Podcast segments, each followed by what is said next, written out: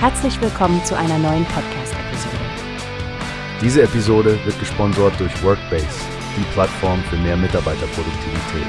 Mehr Informationen finden Sie unter www.workbase.com.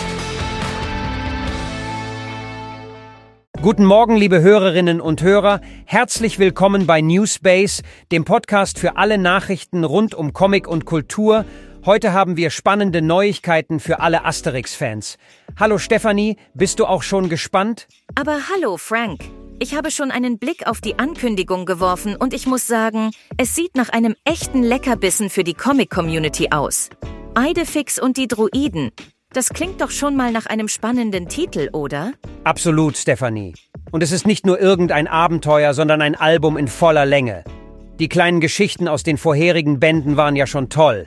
Aber hier können wir uns auf eine ausgewachsene Erzählung freuen.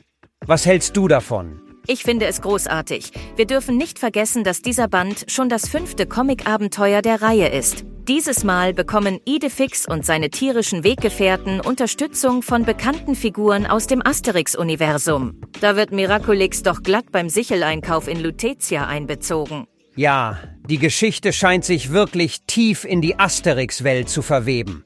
Talentix, der Vetter von Obelix, wird sicherlich auch seinerseits für einige Lacher sorgen. Es geht aber nicht nur um das Vergnügen bei einem Einkaufstrip, Stefanie.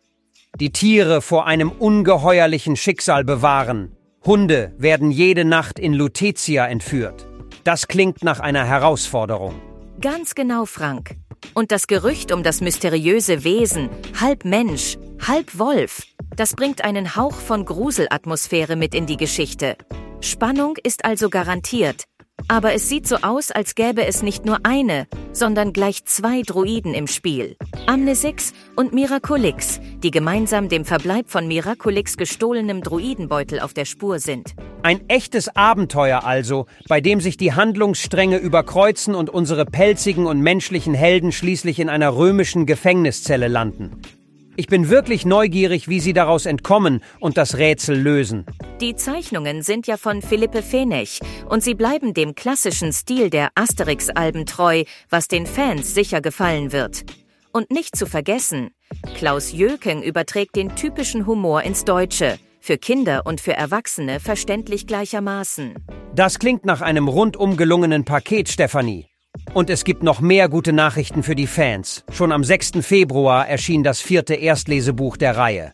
Gebannt bin ich auch auf den Preis. 9,99 Euro. Das ist für ein Album in dieser Qualität mehr als fair. Absolut, Frank. Und verfügbar ist das ganze Abenteuer ab dem 12. März, sowohl im Handel als auch online unter egmontshop.de. Ich denke, das sollte man sich nicht entgehen lassen. Es gibt eine Plattform, die wir probieren sollen. Workbase heißt die, hört dir das an. Mehr Produktivität für jeden Mann.